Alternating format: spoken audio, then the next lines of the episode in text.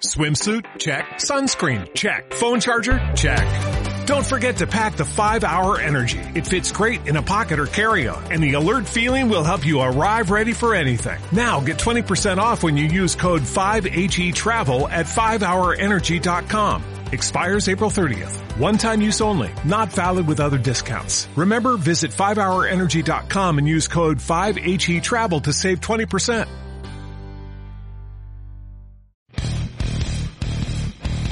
Las Ducati son las motos más rápidas de MotoGP y las únicas que utilizan sistema de distribución desmodrómico. ¿Casualidad o causalidad? Yo lo tengo claro. ¿Y tú?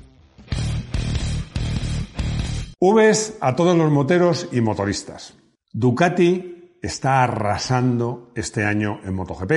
Y es que sin duda son las mejores motos de la parrilla, porque son estables en frenada, tienen buena tracción, son ágiles y siguen siendo las motos más potentes y más rápidas en recta de toda la parrilla.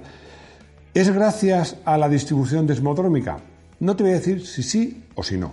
Te voy a explicar en qué consiste y luego hablamos del tema. Pero antes, y para no faltar a nuestra filosofía, vamos a comenzar por el principio. Y este principio tiene un nombre, un nombre importante para la historia de la moto en general y de Ducati en particular, Fabio Taglioni.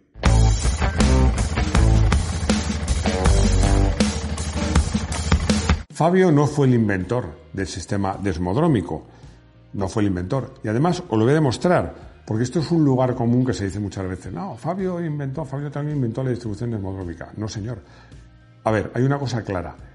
Se presentó la primera patente de Ducati sobre la distribución desmodrómica en el año 1956. Pero la marca de coches Daimler-Benz, lo que ahora es Mercedes, había utilizado este sistema nada más y nada menos que en el año 1889, es decir, unos 60 años antes. Pero no solo eso, sino es que lo siguió, utilizando este sistema en sus famosas flechas de plata, los coches que arrasaron en el periodo entre 1934 y 1939. Y luego lo utilizó en algunos coches deportivos de calle. Pero lo que sí hizo Ducati a expensas de Fabio Taglioni fueron dos cosas. Una, patentarlo y otra, desarrollarlo desarrollarlo de una manera que ha llegado prácticamente así hasta nuestros días.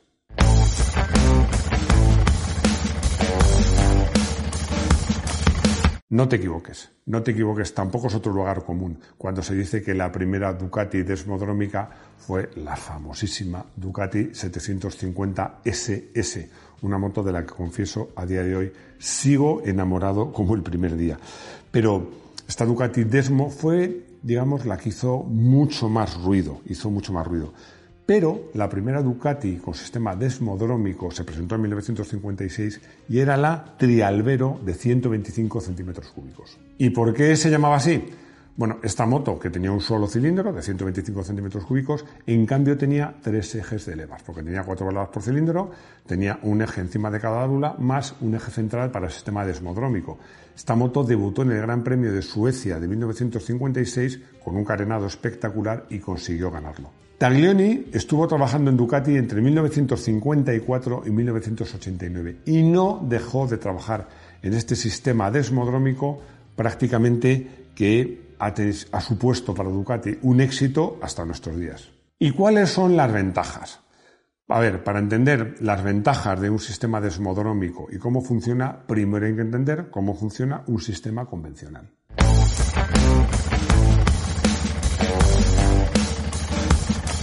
En un sistema de distribución convencional, las válvulas permanecen cerradas con unos muelles además bastante duros y es la leva la que las empuja. Claro, esto, esto genera un problema.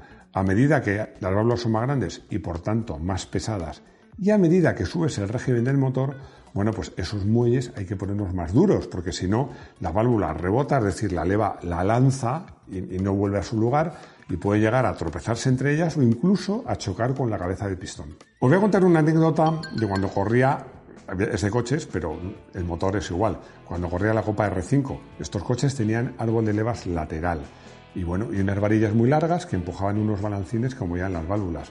Bueno, pues la tensión era tal, la, presión de los muelles y el empuje de la válvula, que las varillas, cuando pasabas el coche de vueltas, por ejemplo, una reducción, se doblaban. Recuerdo el mecánico de Renault que llevaba aquí un montón, un montón de varillas para dártelas. Pero todo esto lo vamos a ver mejor y más en detalle en nuestra ya famosa mesa hermética.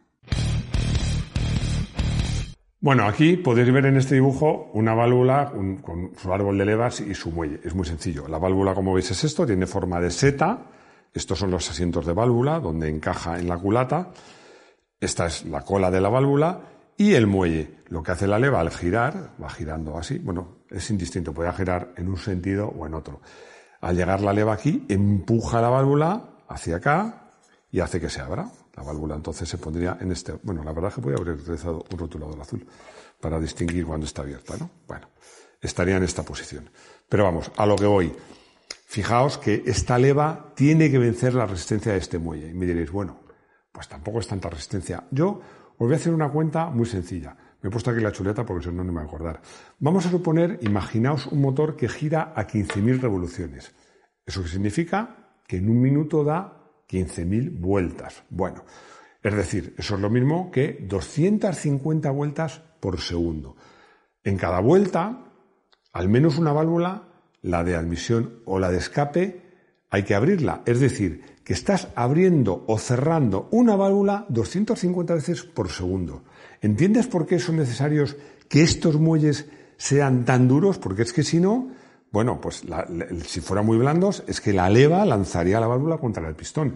De hecho, aunque no es un sistema desmodrómico, lo que se ha utilizado tanto en MotoGP como en Fórmula 1 son sistemas de muelles que, que, en realidad no son muelles, son sistemas hidráulicos, más que hidráulicos, que sería neumáticos, para que ese muelle sea más duro y sobre todo ofrezca más resistencia a un régimen más alto y menos resistencia a un régimen más bajo.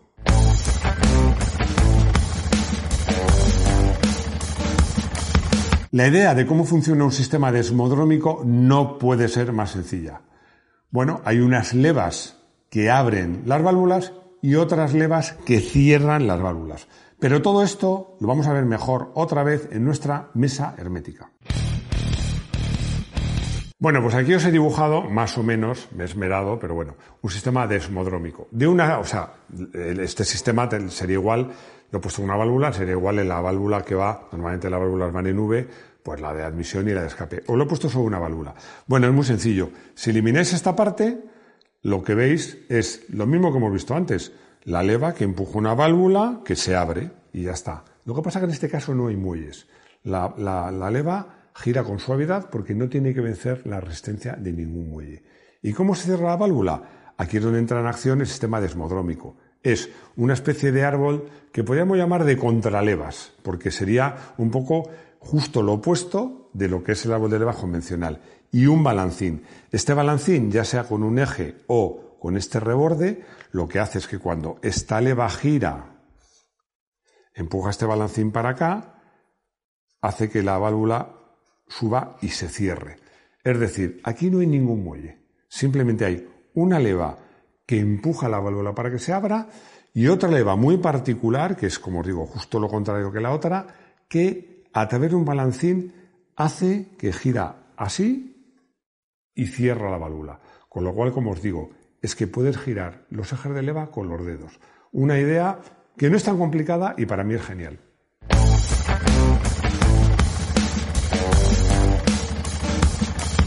Vamos a ver las ventajas que aporta este sistema. Posibilidad de regímenes más altos, porque el límite, el límite de vueltas del motor no te lo va a marcar la distribución, te lo va a marcar la velocidad lineal del pistón subiendo y bajando, no la distribución.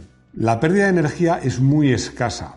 Yo diría, comparado con un motor convencional, que casi insignificante. Y ahí puede estar la ventaja de potencia de las Ducati de MotoGP. Mayor fiabilidad.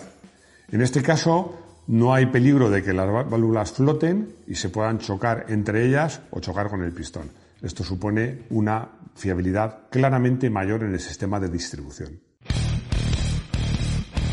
Llegamos a la conclusión. Y ahora que sabes cómo funciona el sistema desmodrómico, te voy a hacer una pregunta.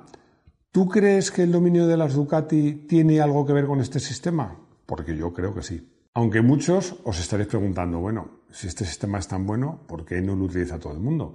Bueno, primero porque no todo el mundo tiene la tecnología que tiene Ducati, pero es que además Ducati ha protegido este sistema con múltiples patentes que dificultan que otra marca lo utilice. La anécdota del día es que tuve una oportunidad de oro porque visitando a un amigo mío mecánico, pues tuve en las manos dos culatas de dos motos distintas pero prácticamente iguales.